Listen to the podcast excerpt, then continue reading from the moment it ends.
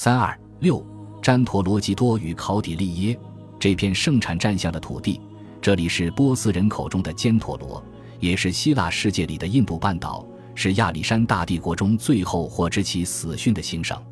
这则消息抵达那里的时间，肯定要比抵达亚洲其他地区的时间晚数个星期。快马加鞭穿越中部行省的信使，以及飞速传递消息的烽火，在穿越新都库什山脉的时候变得缓慢异常。传信人马也必须徒步穿过开伯尔山口与哈瓦克山口，而消息一旦抵达了山区以东的广阔平原，便会再次加速，沿着印度河及其四条支流奔涌传播于驻军之间。最终，消息越过了帝国东部边界的西帕西斯河。传到了恒河河畔，传到了伟大的摩揭陀王国统治者南陀治下的疆域。这则消息引起了两个人浓厚的兴趣。这两个人当时正在密谋推翻南陀的统治，并且将马其顿人驱逐出去。在短短数年内，他们俩就让这两项事业都取得了成功，并将印度河流域与恒河流域的土地纳入单一统治者的掌控之下。从而建立了一个最终几乎覆盖整个印度次大陆的大帝国。他们一同将亚历山大大帝委任的总督赶出了这个地区，并且确保马其顿人永远不会卷土重来。这两个人分别是詹陀罗吉多孔雀 Chandragupta Maurya，希腊人则称其为桑德拉库托斯和他那杰出的导师与顾问考底利耶。这个人在印度的文本中拥有两个不同的称呼，其父名为 Chanakya。而其姓氏则为卡提亚。虽然对于这两个人的生平并没有多少确切的记载，但是在希腊、罗马和印度的文献里有大量关于他们的传说。扎士丁在他对罗马史学家庞培特洛古斯作品的摘要中表示，詹陀罗吉多是一个冒犯了南陀国王而要被判死刑的平民，但是不知何故，他从捉捕者手中挣脱，并且将追兵甩在了身后。当他到达丛林里的安全地带时，已经筋疲力尽，他就这样倒在地上沉沉睡去。而就在他睡着的时候，一头狮子过来舔去了他脸上的汗水。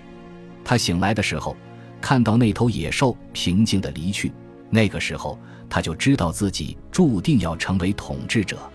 根据印度传说，协助詹陀罗基多建立帝国的圣者考底利耶，也是一个因其自身伟大而闻名于世的人。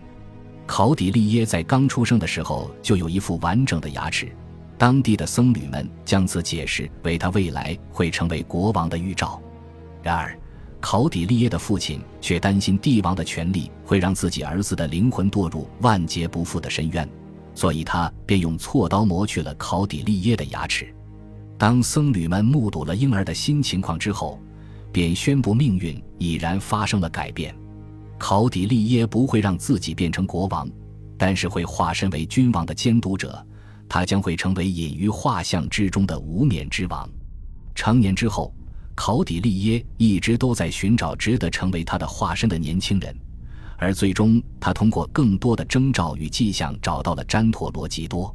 考底利耶就这样把詹陀罗吉多带在身边，教授他如何征服，如何统治。这些教育的内容可能还保存在《正史论》当中。这是一本据称是考底利耶所著的范文政治指南。事实上，《正史论》的成书时间可以追溯至数个世纪以后，但是书中涉及暗杀与间谍活动的黑暗教义，或许可以溯源至考底利耶本人。当亚历山大大帝身处印度半岛的时候，詹陀罗吉多还只有十几岁。当时亚历山大大帝应该就是住在塔克西拉，一座被马其顿当作基地的学院之城。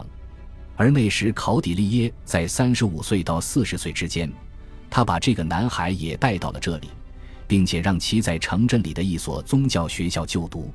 倘若我们相信普鲁塔克对两人的这次相遇所做的简短记载的话，那么詹陀罗吉多必然在塔克西拉遇见过亚历山大大帝。普鲁塔克并没有阐明这两位领导者究竟是如何相遇的，他们中的一位已经结束了自己的征服行动，而另外一位则尚未开始征程。不过，根据普鲁塔克的记载，在之后的日子里，当詹陀罗吉多回想起亚历山大大帝本人及其错过的多么伟大的机遇的时候，便会不禁开怀大笑。詹陀罗吉多嘲笑道：“假如马其顿人继续向恒河进发的话，他们就会发现征服南陀王国并非难事。”他非常清楚自己在说什么，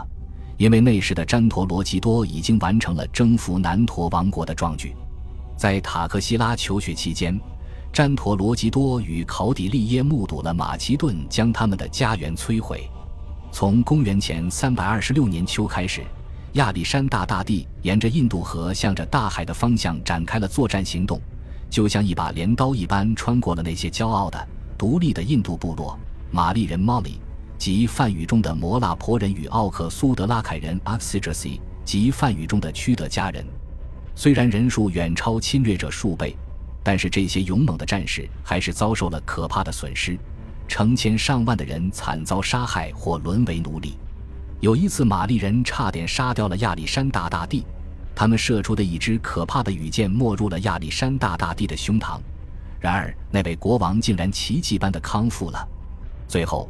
这两个部族的民众放弃了自古以来的自由，向亚历山大大帝表示臣服，给予他慷慨的馈赠，并将他们少数幸存下来的首领作为人质献给了亚历山大大帝。詹陀罗基多和考底利耶学着去把一个名字听起来很奇怪的，叫做腓力的人奉为自己的新主人。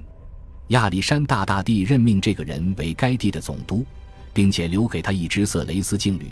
该部队由一位名叫欧德摩斯的军官率领。随后，亚历山大大帝和他的士兵们便离开了。他们或是行舟于印度洋之上，或是穿过新都库什山脉折返，而最后不幸的部队则要跟随亚历山大大帝本人踏上格德罗西亚的茫茫沙漠。马其顿人在印度半岛的冒险终于结束了。在这一年多的时间里，他们让这个五河汇集之地被鲜血染红。留守在印度河流域的欧洲骨干部队几乎无法守住这片土地，而他们也在内部的纷争中遭到了进一步的削弱。在亚历山大大帝离开的数月后，腓力就丢掉了性命，他在自己军队的哗变中被杀死。于是，欧德摩斯就接替他成了部队的指挥官。然而，仅在数年内，他就被赶出了这个地区。因为现在拥有军队支持的詹陀罗基多和考底利耶已经着手夺回印度河流域，在这样一片几乎被种族灭绝战争摧毁的土地上，究竟为何会出现如此一支劲旅？查士丁给我们提供了唯一的线索。他表示，詹陀罗基多调遣了一些法外之徒来袭击亚历山大大帝的驻军。有人猜测，这些人可能是玛丽人和奥克苏德拉凯人。这些自治的民族所争取的独立，在查士丁看来，或许就是无法无天的。不过，虽然这只是一个猜测，却表明了詹陀罗基多的征服运动是由饱受亚历山大大帝蹂躏的受害者们在满腔怒火下推动的。在这种情况下，印度河流域的民族奋起，并收回了亚历山大大帝从他们手中夺取的土地，也让其成为唯一如此行动的亚洲国家。也许。亚历山大大帝虽然用残忍的手段让他们的人口锐减，迫使他们屈服，却无法摧毁他们那骄傲的精神。欧德摩斯只得向西而去，朝着帝国中央行省的方向逃命，而我们将在恰当的时刻看到他在那里的情况。他在逃跑的时候还带走了一批战象，这些战象是他在杀死了罗杜波罗斯之后获得的。波罗斯曾经是亚历山大大帝在这个地区最大的敌人，之后成了他忠实的附庸。五河之地坚陀罗从此不再归属于亚历山大帝国，而是成了詹陀罗基多帝国的一部分。仅仅在一代人的时间里，马其顿人就以五百多头大象作为补偿，永久放弃了对这里的控制权，而这些大象也成了他们在无休止的内战中需要的重型武器。感谢您的收听，喜欢别忘了订阅加关注，主页有更多精彩内容。